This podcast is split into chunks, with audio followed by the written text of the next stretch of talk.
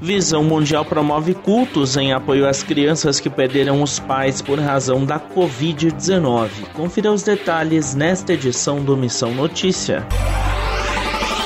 Na última terça-feira, dia 14, a organização cristã Visão Mundial realizou em quatro capitais brasileiras um culto memorial em solidariedade aos órfãos da Covid-19. As solenidades aconteceram em diferentes horários nas cidades de São Paulo, Recife, Fortaleza e Manaus e contou com o apoio de igrejas locais. O objetivo do evento, de acordo com os organizadores, foi o de chamar a atenção em relação ao impacto da doença para milhares e milhares de famílias brasileiras que perderam pais ou mães desde o começo da pandemia em 2020.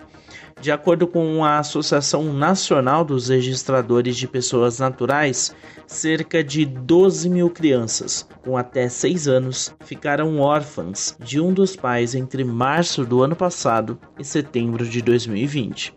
Os números são elevados e, para a entidade, mostram a urgência de se discutir que tipo de atenção será dada aos familiares que ficaram.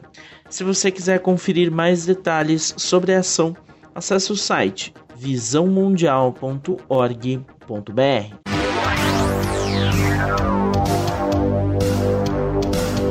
O Missão Notícia fica por aqui. O MN é uma produção da Rádio Transmundial. Roteiro e apresentação são de Lucas Meloni e os trabalhos técnicos do trio. Lilian Claro, Thiago Lisa e Pedro Campos.